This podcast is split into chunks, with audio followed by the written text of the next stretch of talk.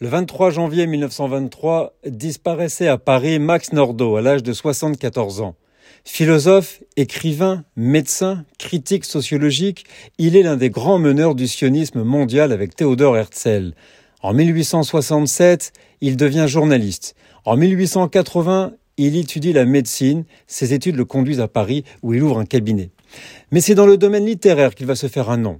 Considéré comme un auteur controversé en raison de ses attaques contre l'art contemporain et le comportement social et politique, en 1883, il écrit contre l'irrationalité, l'égoïsme et le nihilisme qu'il percevait comme les maux de son temps.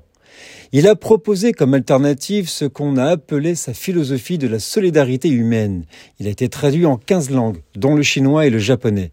Plus de 60 ans après sa première publication, il continue de faire l'objet de thèses de doctorat dans les universités américaines. Son livre a été réédité à New York en 1968. Il décrivait le communisme comme un socialisme devenu fou. Dans ses écrits, Nordau décrivait la haine des juifs comme un symptôme de la maladie de l'époque. Il rencontra Théodore Herzl en 1892.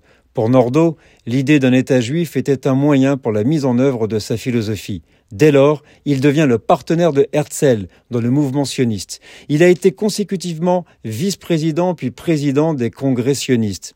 Nordau avait prédit l'arrivée d'une catastrophe humaine aux proportions sans précédent.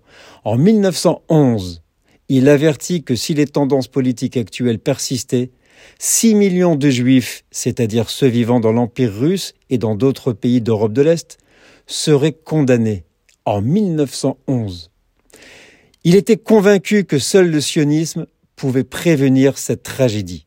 Il était favorable à l'idée de Vladimir Jabotinsky d'une légion juive.